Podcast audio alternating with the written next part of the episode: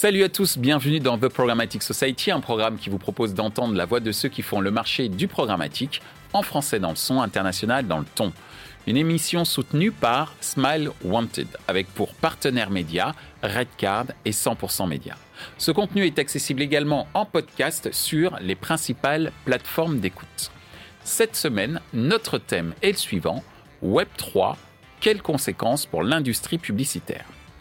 Version courte de l'appellation Web 3.0, le Web 3 est un concept né en 2014, créé par le Britannique Gavin Wood, informaticien connu, entre autres pour avoir cofondé Ethereum, une blockchain décentralisée et open source, disposant de sa propre crypto-monnaie, l'Ether, actuellement la deuxième du marché après le Bitcoin.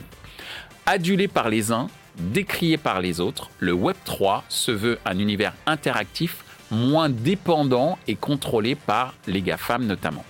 Une sorte de web décentralisé qui permettrait aux utilisateurs de transporter leurs données d'un service à l'autre.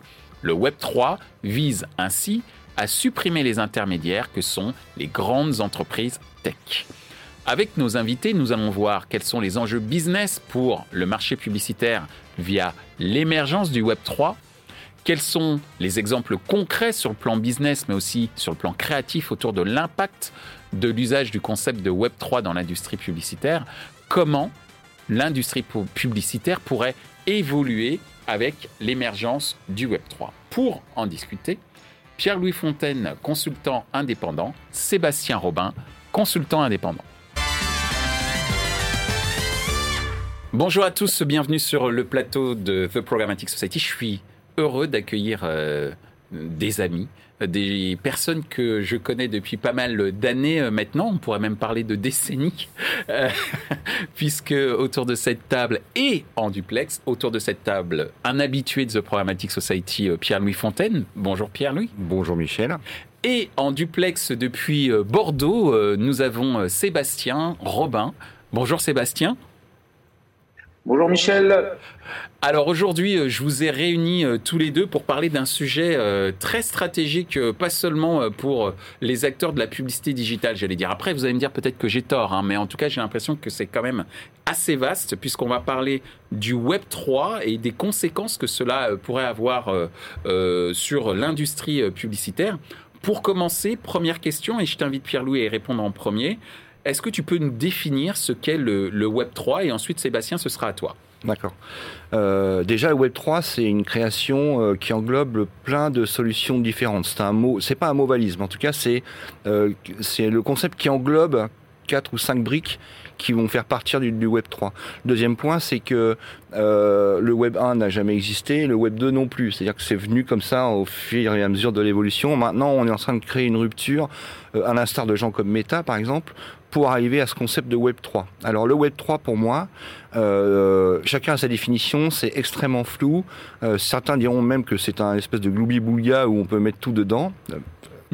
La réalité, c'est qu'en fait le Web 3, il est issu de, allez, la première brique, c'est la blockchain par nature, avec la décentralisation des échanges et les smart contracts et le mining. La deuxième brique qui a été euh, qui est sortie, c'est tout ce qui est la notion de NFT, donc les non-fungible tokens. Il y a une troisième brique qui existait avant, mais qui est revenue à la mode, c'est tout ce qui est environnement 3D, soit réalité augmentée, soit création d'un environnement pur. Et le tout fait qu'on a le Web 3 avec des individus qui vont se connecter soit en tant que professionnels, soit en tant que, que, lambda. Quand tu euh, parles d'environnement 3D, tu penses au métavers Des métavers, voilà. C'est le métavers, exactement. Alors, métavers, c'est un, un, mot qui est intéressant, mais c'est plus des environnements virtuels que métavers. Métavers, c'est au-dessus. Alors que les environnements virtuels, ça couple aussi euh, la réalité avec le virtuel. Et tout ça euh, fait qu'aujourd'hui, on a euh, des métavers donc qui commencent à exister, qui intègrent ces logiques, ces approches, qui sont la blockchain, la notion de NFT, qui intègrent des crypto-monnaies, qui intègrent aussi d'autres types de smart money. Et, et, le tout à destination d'un environnement virtuel destiné aux individus B2B ou B2C. La dernière brique qui nous manque, et qui va, j'espère, arriver dans les 10 ans qui viennent, c'est la notion de puissance et de rapidité, c'est-à-dire en fait les ordinateurs quantiques qui ont donné une telle puissance que l'accessibilité à ces métavers et à ces environnements virtuels va être extrêmement fluide. Maintenant, euh, le Web 3, on en est vraiment qu'au début. Euh, ce qui veut dire qu'aujourd'hui, le Web 3 et notamment les métavers sont extrêmement utilisés dans le cadre de gaming, sur des cibles plutôt jeunes et il y a un métavers qui est B2B euh, où les échanges professionnels peuvent se faire mais globalement à date les utilisateurs sont plutôt euh, très très jeunes Dernier point, et avant de passer la parole à mon collègue, c'est qu'il y a encore des barrières à l'entrée technique, des barrières à l'entrée en termes de connaissances, même chez les, les professionnels d'ailleurs. Hein. Euh, comment gérer une crypto-monnaie intelligemment, comment créer une crypto-monnaie, comment vendre, commercialiser ou acheter de la NFT, comment les valoriser, etc. Donc pour finir avec ça, c'est qu'en fait, le Web3, c'est un agrégat de tout ce dont on vient de parler là. Merci euh, Pierre-Louis euh, pour euh, cette, cette présentation très étendue et non exhaustive du, non exhaustive. du, du, Web 3. De ton point de vue, Sébastien, comment tu définirais le Web 3 Alors, en effet, Pierre-Louis a, touché un peu à, tous les concepts que recouvre ce qu'on appelle donc le Web 3 aujourd'hui quand il s'agit d'expliquer réellement, pour moi, je, fais, toujours référence à, la, définition de Web3 qu'a qu'a proposé Ethereum tout simplement. Et euh, en gros, c'est il compare le Web 3 par rapport au, Web 2. Donc euh, le Web 2, en gros, ça fait référence à, la version d'Internet que la plupart d'entre nous on connaît aujourd'hui. C'est un Internet qui est dominé par les sociétés qui fournissent des services en échange de l'usage des données personnelles. Voilà. Euh, donc le Web 2, on va dire, c'est euh, à l'époque, euh, c'est des 10, 10, 15 dernières années, avec l'essor des réseaux sociaux et, qui est donc dominé majoritairement par les GAFA. Dans ce contexte, par comparaison au Web 2 qui utilise donc les données personnelles en échange de ses services gratuits, on va avoir le Web 3 qui fait référence à un usage décentralisé, des applications qui sont décentralisées et qui s'exécutent sur la blockchain. Donc, comme disait Pierre-Louis, c'est euh, les NFT, c'est les métavers, c'est les, crypto-monnaies, on, appelle ça des tokens ou des crypto-monnaies, et, et c'est l'ensemble de ces concepts-là que recouvre le Web 3 aujourd'hui.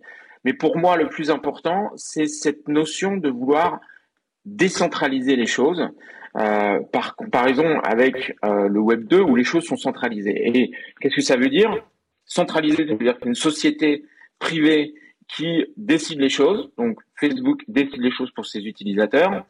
Décentraliser, ça veut dire que tu vas avoir une communauté d'utilisateurs qui vont se regrouper parfois. Euh, ils peuvent se regrouper sous euh, euh une DAO, donc une Decentralized Anonymous Organization.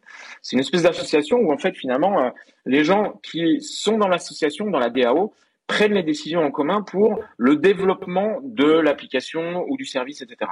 Il n'y a pas une entité unique, une société privée qui possède et qui décide pour les autres. C'est ça, ce concept le plus important pour moi dans le Web 3, c'est cette notion de décentralisation. En tout cas, c'est ce qui est porté par tous les acteurs de la DeFi, donc la, DeFi, comme on dit, donc Decentralized Finance. euh, tu as euh, la, semaine dernière, je lisais un article sur ce qu'on appelle ce, qui, ce, qui, arrive euh, la DeSci, la Decentralized Science. Euh, et donc, tu as un ensemble de, concepts comme ça autour de la décentralisation qui sont pour moi les, qui est pour moi la, chose la plus importante du, du Web 3 avec évidemment la blockchain. Merci Sébastien pour euh, ces, précisions, notamment liées à la décentralisation. on voit que cette notion de décentralisation, elle est sur plusieurs, j'allais dire, plusieurs industries. Tu parlais de science, de finance ce qui me permet maintenant de faire la transition avec la publicité. Web 3, c'est quoi les enjeux business pour le marché publicitaire de ton point de vue, Pierre-Louis? Alors juste un point de précision, je suis totalement aligné avec euh, ce qui vient d'être dit. Euh, je rajouterai une dernière dimension qui est la tokenisation, c'est-à-dire que rien ne sera jamais gratuit dans les métavers, euh, quel que soit euh, décentralisé, quel que soit le projet, il y aura toujours une monnaie qui va accompagner, euh, qui va permettre des transactions.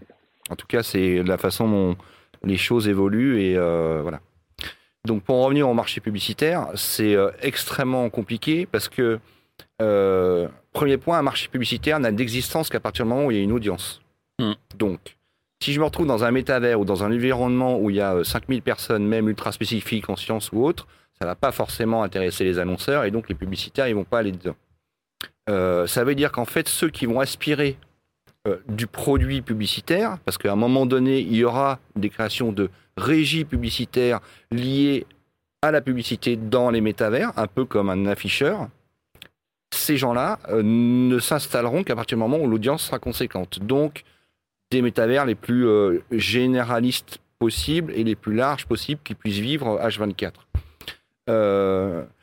Euh, ceci étant, une fois que la régie est installée et que le marché publicitaire commence à prendre conscience qu'il y a une audience qui est intéressante à capter, à ce moment-là, euh, je pense que les agences vont tirer parti de ça, et notamment d'un point de vue créatif. C'est-à-dire qu'en fait, ça va pas être. Alors, mettre des affichages, euh, des pseudo 4 par 3 virtuels dans les métavers, bon, super. on n'est pas on n'est pas dans les films, quoi. Mais par contre, euh, créer des environnements trois dimensions, ou voire quatre dimensions, euh, pour des marques, à ce moment-là, ça va devenir intéressant. Et donc, c'est la créativité qui va permettre euh, au marché publicitaire et donc aux agences de se différencier. Il y a un nouveau marché qui est sur la création. Encore une fois, le prérequis, c'est audience. Mais c'est la création. Alors, il y a des mots à la mode de type les, voxels, par exemple. C'est, mmh. voilà. Voxel, c'est une contraction de volume et pixels. C'est-à-dire qu'il va falloir euh, construire en trois dimensions des univers, et donc il va y avoir des créatifs spécialisés dans les voxels. D'accord. Ça, c'est le mot à la mode. Je ne sais pas si dans six mois on en parlera encore, mais bon. euh, donc, la créativité, euh, ça va être le centre, euh, le moteur absolu, et c'est comme ça que les agences vont retrouver en fait le lustre d'antan des années 80-90 où la créativité s'exprimait dans les spots de pub. Aujourd'hui, la créativité, ça va s'exprimer pour les marques via leurs agences dans la création de sous-environnements. Et puis je rajouterais un dernier point. Euh, si je reviens aux NFT, aujourd'hui les NFT, c'est des, on va dire que ce sont des aplats, ce sont des images presque, hmm. avec les bored apes et tout ça. Il y a, des. Aujourd'hui, rien n'empêche de penser une NFT comme un avatar en trois dimensions totalement exclusif. Hmm. Je donne un exemple. Euh, je m'appelle M&M's. Je précise, je ne pose pas ni pour M&M's ni pour la ni pour la la marque mère, enfin pour le, groupe mère. Mais je m'appelle M&M's. J'ai mes produits euh, connus animés en télévision. Qu'est-ce qui m'empêche de créer des NFT sous forme d'avatar en trois dimensions animés exclusifs et d'avoir moi mon propre avatar exclusif animé sous forme de NFT qui soit capable de vivre dans les métavers?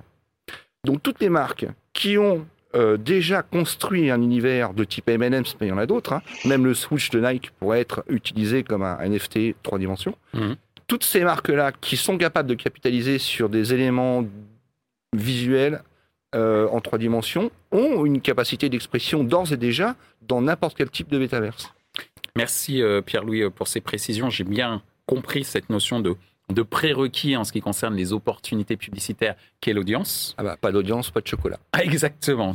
Tu vois, on en revient aux M&M's. Mm. Et enfin, euh, la dimension créative, elle est, c'est certainement le cœur du sujet euh, pour l'industrie publicitaire. Très clairement, En tant que, euh, enfin, en ce qui concerne son, son développement dans le concept Web3. C'est bien ça. Oui, tout à fait. Merci Pierre-Louis. Sébastien, de ton point de vue, quels sont les enjeux business pour le marché publicitaire avec Web3 euh, moi, je pense que ce qui va être euh, vraiment euh, au, cœur des enjeux, c'est la notion de transparence et la blockchain.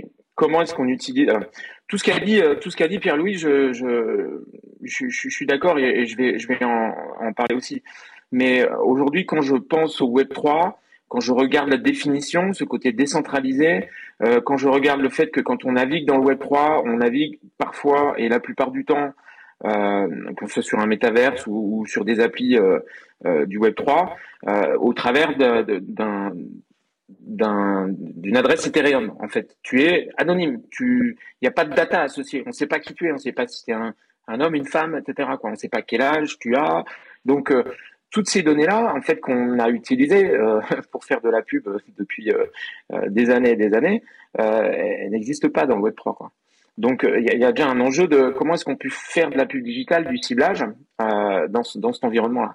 Euh, deuxième chose, on parle d'usage de, la blockchain. La blockchain, donc, c'est immutable, c'est transparent.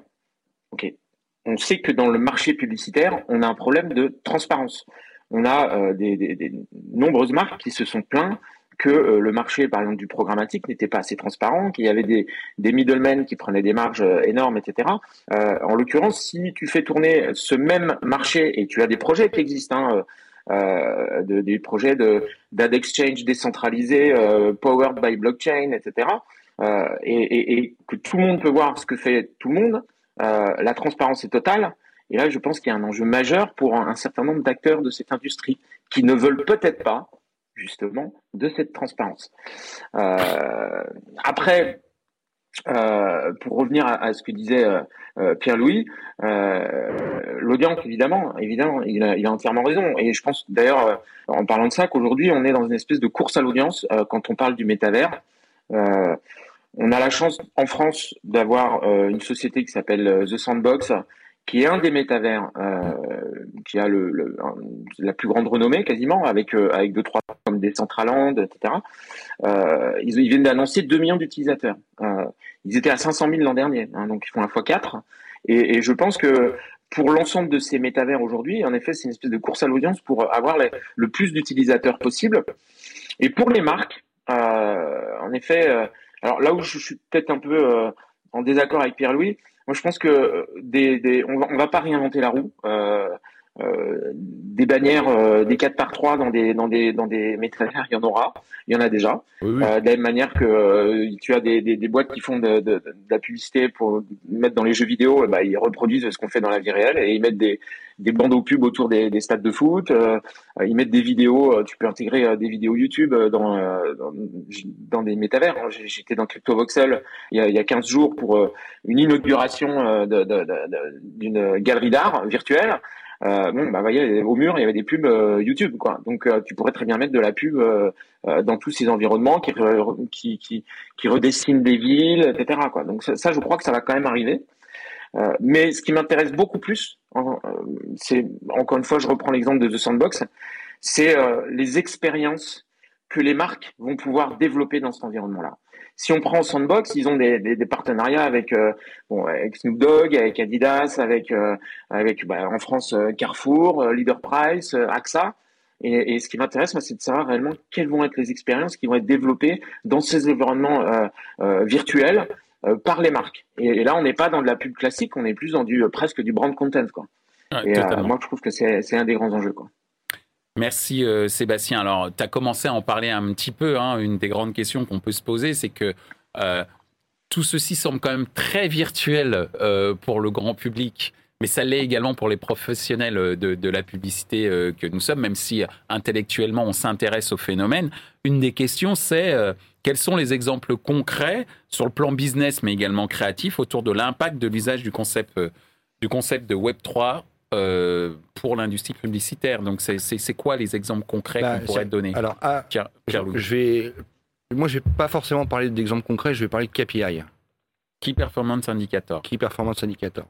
Euh, évidemment, il y aura des bannières publicitaires. Évidemment, il y aura des placards publicitaires dans les métavers, tout ça. Mais comme il y a cette notion d'anonymisation ou de pseudonymisation, je vais y arriver, euh, on va avoir un problème de, de, de, de certification d'audience Savoir est-ce que euh, quand je vois une petite fille en avatar, bah, c'est pas un vieux papy de 75 ans déjà. Euh, cette certification d'audience-là, ça va être le premier euh, KPI après le volume, c'est les capacités de, segmentation. Donc aujourd'hui, je pense qu'il n'y a pas un annonceur qui est capable de dire aujourd'hui, je suis content de mon implémentation dans tel ou tel métaverse. Personne n'est capable. Alors, je parle sous ton contrôle, hein, mais j'ai pas d'exemple dont l'impact industriel, c'est-à-dire sur les ventes, euh, en dehors de ventes virtuelles, hein, s'entend, mais sur les ventes physiques dans le monde réel, personnellement, il y, a beaucoup d'annonceurs qui sont, mais qui font profil bas en termes d'annonce de résultats. Tout le monde est en attente de voir. Maintenant, peut-être qu'il y a d'autres euh, exemples que je ne maîtrise pas. Merci euh, Pierre-Louis. Sébastien, est-ce que toi, tu as des exemples? Alors, moi, j'ai plusieurs exemples. donc, ce qui, bon, ce qui est certain, c'est que là, on, parle quand même, euh, tu vois, d'un côté euh, euh, de métavers, c'est une chose, donc c'est un aspect du Web 3, hein, on est mmh. d'accord, on en parle beaucoup en ce moment. Euh, mais il y a donc aussi des sites. Enfin, dans, dans, le Web 3, il y a des gens qui veulent réinventer les réseaux sociaux, un Facebook décentralisé, un LinkedIn décentralisé. Et en fait, en gros, tout ce qui existe en Web 2, tu peux le refaire en Web 3. Hein. Il n'y a pas de, il y a pas de, il y a pas de problème quoi. Il y a, as des gens qui lancent des projets de ce genre-là. et donc dans l'industrie que nous on connaît, dont, dont, dont je viens, et j'ai deux exemples qu'on n'a pas encore en France, mais qui existent aux États-Unis. Tu as Veracity donc c'est euh, V-E-R-A-S-I-T-Y. Euh, donc Veracity, en gros, ils ont inventé et ils ont breveté aux États-Unis et en Chine. C'est marrant, c'est quand même deux gros marchés. Euh, euh, un, ce qu'ils appellent le proof of view. Donc là, pour le coup, ce qu'ils vont proposer, ce qu'ils vont proposer aux annonceurs euh, et, à toute l'industrie euh, de la, la, publicité vidéo euh, et télévisuelle, etc., c'est tout simplement de blockchainer les vidéos et d'apporter la preuve réelle d'une vraie vue. C'est pas juste un petit pixel qui est posé comme ça et qui peut être hacké, nanana. C'est donc ça c'est un exemple concret qu'utilise la blockchain euh, et donc c'est on l'a pas encore chez nous, mais ça va ça devrait pas tarder à arriver. Deuxième exemple, et encore une société américaine pour le coup qui est une filiale de Comcast mmh. euh, qui s'appelle Blockgraph. Et donc Blockgraph, c'est une société aux États-Unis qui propose euh, aux acteurs de la télé, de la télé adressée, euh, de blockchainer euh, les datas qui leur appartiennent. Donc un, faire un partage de data, en fait, un petit peu comme dans un coffre-fort, partage de data entre les telcos, les annonceurs, les médias, mettre tout ça enregistré dans la blockchain et euh, donc être totalement transparent sur euh, qui utilise quoi, euh, etc. Voilà, c'est c'est un exemple très concret. Après, j'ai vu passer des projets de, comme je te disais, de d'exchange de, décentralisé. Il y, en, il y, en, a qui existent, hein, mais pour le coup, voilà, c'est pas la ruée vers ces vers ces solutions-là. Comme je te disais, je pense que la transparence c'est bien, mais est-ce que tout le monde veut la transparence? Je suis pas sûr et certain. Quoi. Il y Après, une sorte de conflit d'intérêt, on... va dire. Ah, et je, je, je oui. Je, après, Peut-être que quand euh, pas très avouable, euh, mais quand même. Euh, bah, pas très avouable, mais tu vois, en fait, dans notre industrie, je te dirais, il faudrait qu'un Mark Pritchard de Procter Gamble dise. Mm. Euh, bon, à partir de maintenant, je n'achèterai que des inventaires qui sont euh, euh, blockchainés, dont les datas sont blockchainées, sont, sont transparentes et qu'avec des acteurs qui utilisent telle euh, solution euh, euh, data exchange blockchainée.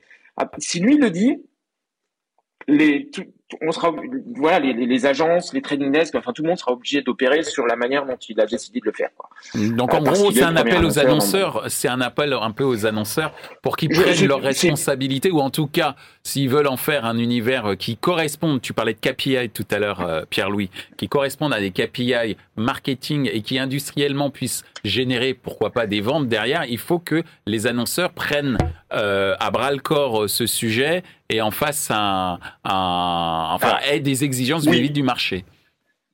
Oui, et alors j'ai envie de te dire, euh, euh, oui, déjà par rapport à ce que je viens de ce que je viens d'expliquer en, citant euh, Procter Gamble, euh, mais ça pourrait être d'autres marques. Hein, bien sûr, bien sûr. Ce que je voulais illustrer, c'est je veux dire, ce que je voulais illustrer, c'est qu'il faut que ce soit des marques leaders qui qui aient un impact sur le marché, comme Procter Gamble a pu l'avoir il y a déjà quelques depuis, années. depuis longtemps, quoi. Tout à fait. Il y a quelques années. maintenant, après et en reprenant un peu le sujet des métavers euh, et des NFT, euh, alors oui, comme disait Pierre-Louis, il n'y a pas encore de marques qui ont annoncé des résultats euh, de vente tonitruantes dans, dans, le monde réel, venus du métavers, etc. Pour autant, on n'en est qu'au tout début. je prends l'exemple de McDonald's.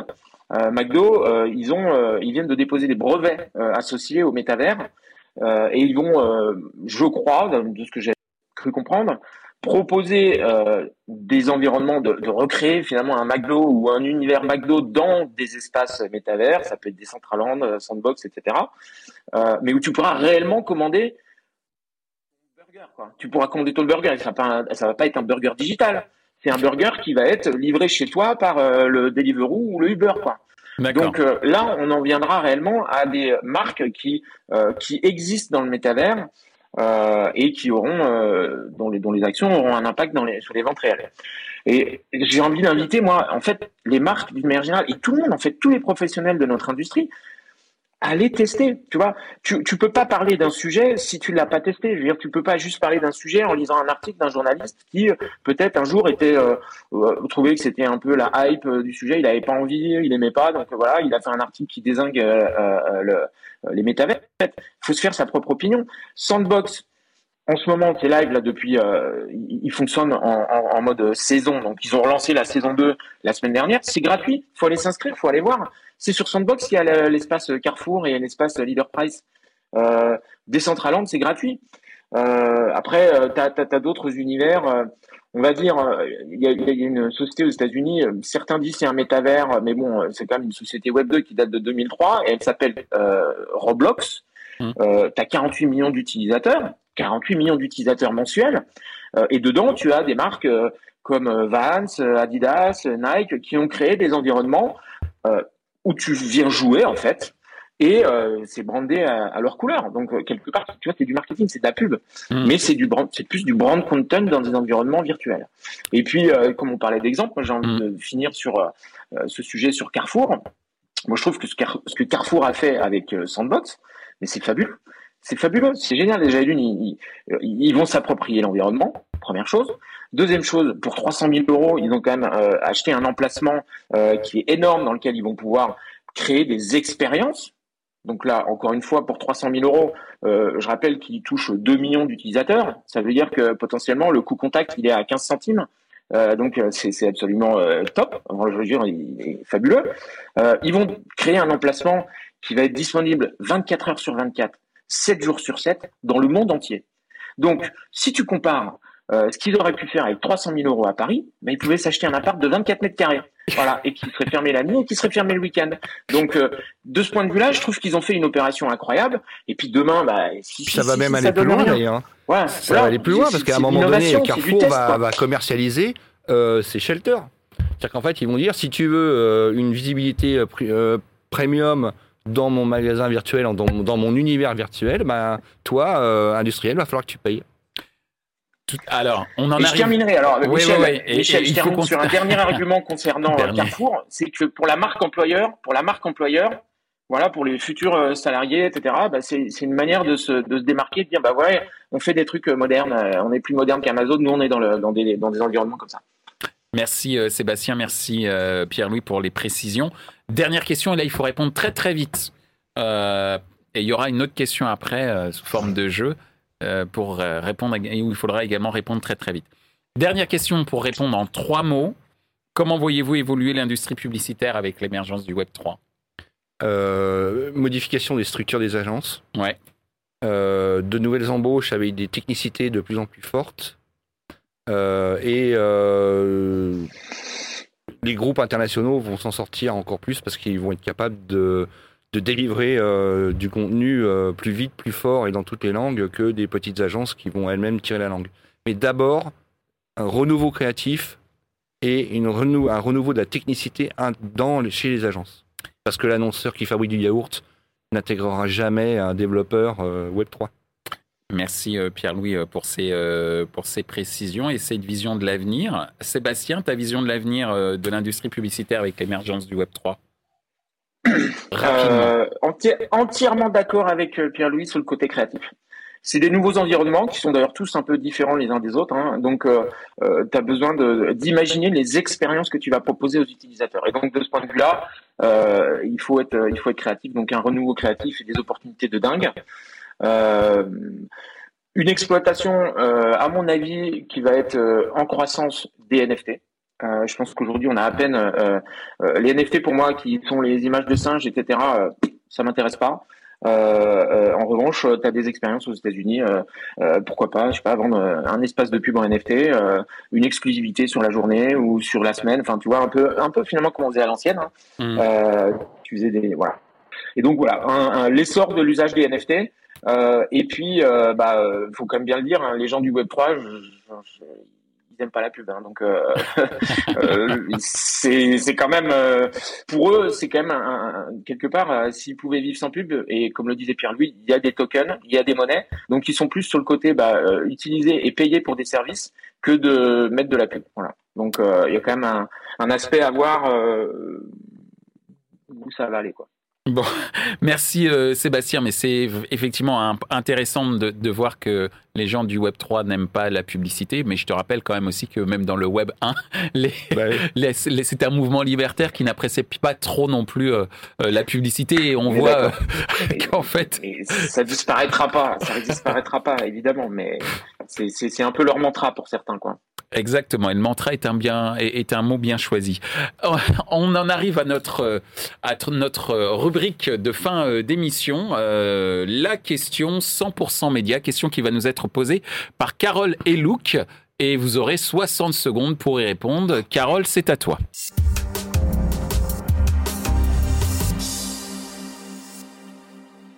Bonjour. Alors, Web 3 versus Web d'aujourd'hui. Qui seront les perdants? Et qui seront les gagnants? Merci.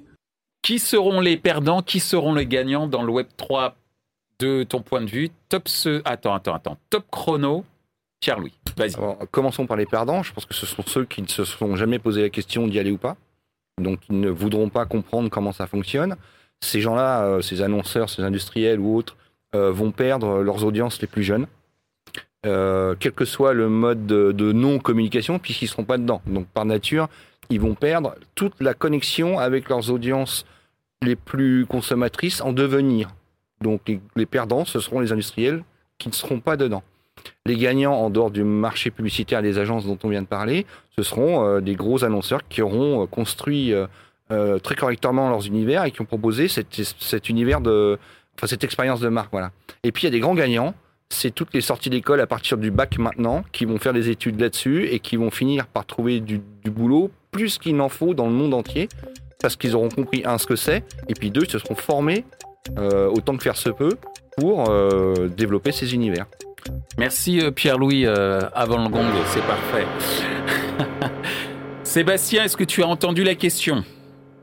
Oui, j'ai entendu la question. Est-ce que tu es prêt Attends, attends, attends, j'ai pas donné le top encore. je suis à peu près prêt. Je suis pas sûr que je vais tenir 60 secondes. Mais, ah bah si tu fais moins, c'est le but, hein, donc tout va bien.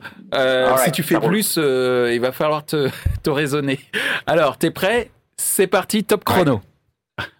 Alors pour moi, les gagnants, ce sera les, les gens qui innovent euh, et les gens qui prennent des paris risqués et, euh, qui, lancent des nouvelles euh, des nouvelles solutions euh, dans cet environnement-là. Et à mon avis, c'est les early adopters seront à coup sûr les gagnants.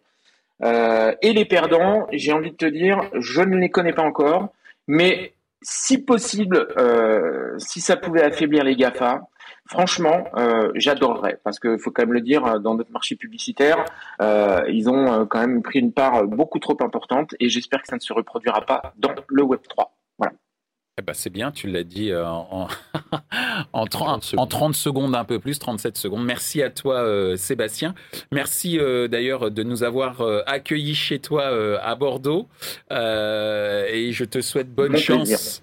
Je te souhaite bonne chance pour euh, la suite de tes, euh, de tes aventures, entre Bordeaux et Paris d'ailleurs. Donc, euh, j'ai été ravi de, de, de, te, de, te, revoir. Et merci à toi, Pierre-Louis, d'être venu à nouveau. tu es une sorte de sociétaire de programmatique, de programmatic society. Mm. Donc, avec autant de plaisir de te recevoir et je pense autant de plaisir pour ceux qui nous écoutent de te réentendre, tout comme entendre Sébastien. Donc, on se dit à très bientôt, messieurs. Bah oui, parce que le très bientôt, peut-être dans le métavers. Voilà, dans un métavers. Bah un Michel Jubilier virtuel. Parle pas de malheur. À bientôt. Ainsi s'achève ce débat autour de l'émergence du Web 3 et des possibles conséquences pour le marché publicitaire. Ce contenu est accessible en podcast sur les principales plateformes d'écoute. Merci à Smile Wanted pour leur soutien. Merci à nos partenaires médias, Redcard et 100% Média. Merci également à l'ensemble des équipes d'Altis Media pour la réalisation de ce programme. Post-production, traduction et sous-titrage par Uptown.